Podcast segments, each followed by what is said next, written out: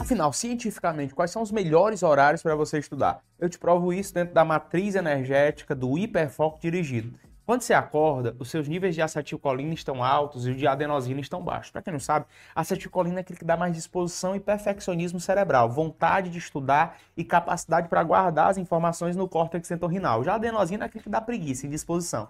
Então, logo ao acordar, indubitavelmente, na primeira hora, é sim, cientificamente falando, o melhor horário para você estudar. Depois do almoço, pode existir um segundo melhor momento, desde que você faça o chamado reboot cerebral. Mas como assim, Lucas? É que quando você chega na hora do almoço, dá fome, então você come. Quando você come, a alcalose se instala no seu cérebro e isso dá sono. A única forma de vencer o sono e o cansaço é você fazendo um reboot cerebral, que é uma soneca, soneca, não é para hibernar igual urso, não. Soneca de pelo menos 30 minutos, onde você baixa a cabeça ali e tenta descansar realmente, e depois você toma um café preto sem açúcar.